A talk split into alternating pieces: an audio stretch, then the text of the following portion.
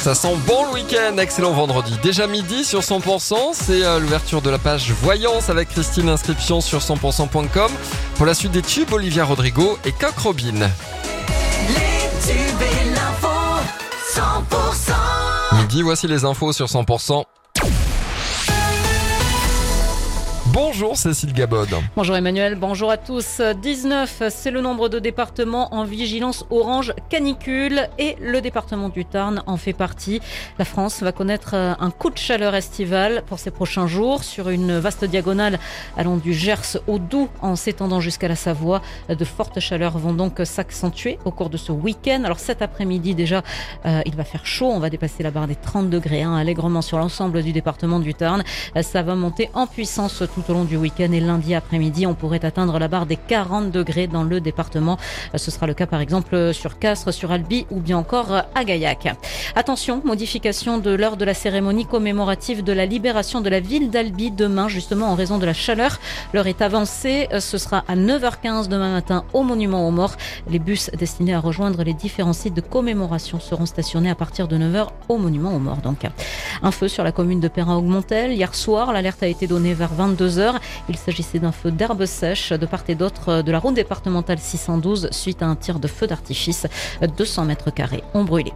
Pierre Fabre se prépare à nouveau à rugir. Le CO reçoit demain soir euh, l'équipe de Pau pour le coup d'envoi euh, du top 14. Les Castrés qui étaient déjà sortis victorieux de leur match de préparation la semaine dernière à la Cône justement euh, face à la section paloise. Une préparation estivale couronnée d'un deuxième succès face à Montauban début août.